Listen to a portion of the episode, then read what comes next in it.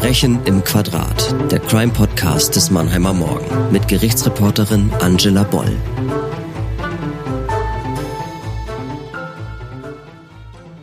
Hallo ihr Lieben, wir nähern uns einer neuen Staffel und ich möchte euch mit diesem kleinen Gruß aus dem Podcast-Studio schon mal die neuen Episoden von Verbrechen im Quadrat schmackhaft machen.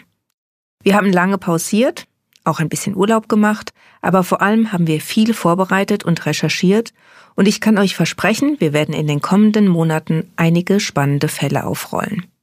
Super ist auch, dass wir unserer Idee treu bleiben können und wieder in jeder Folge Gäste haben werden, die in besonderer Weise im Fall involviert waren.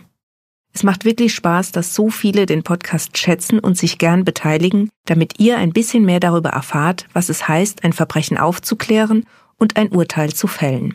Und damit legen wir genau in einer Woche, wie immer am Donnerstag, auch endlich wieder los.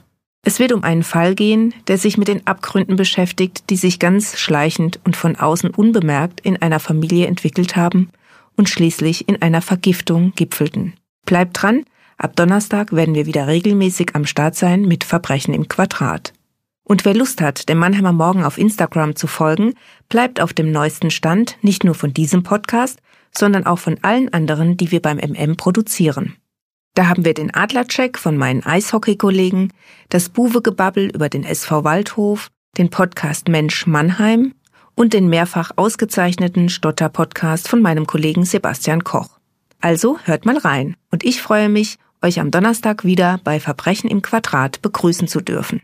Bis dann!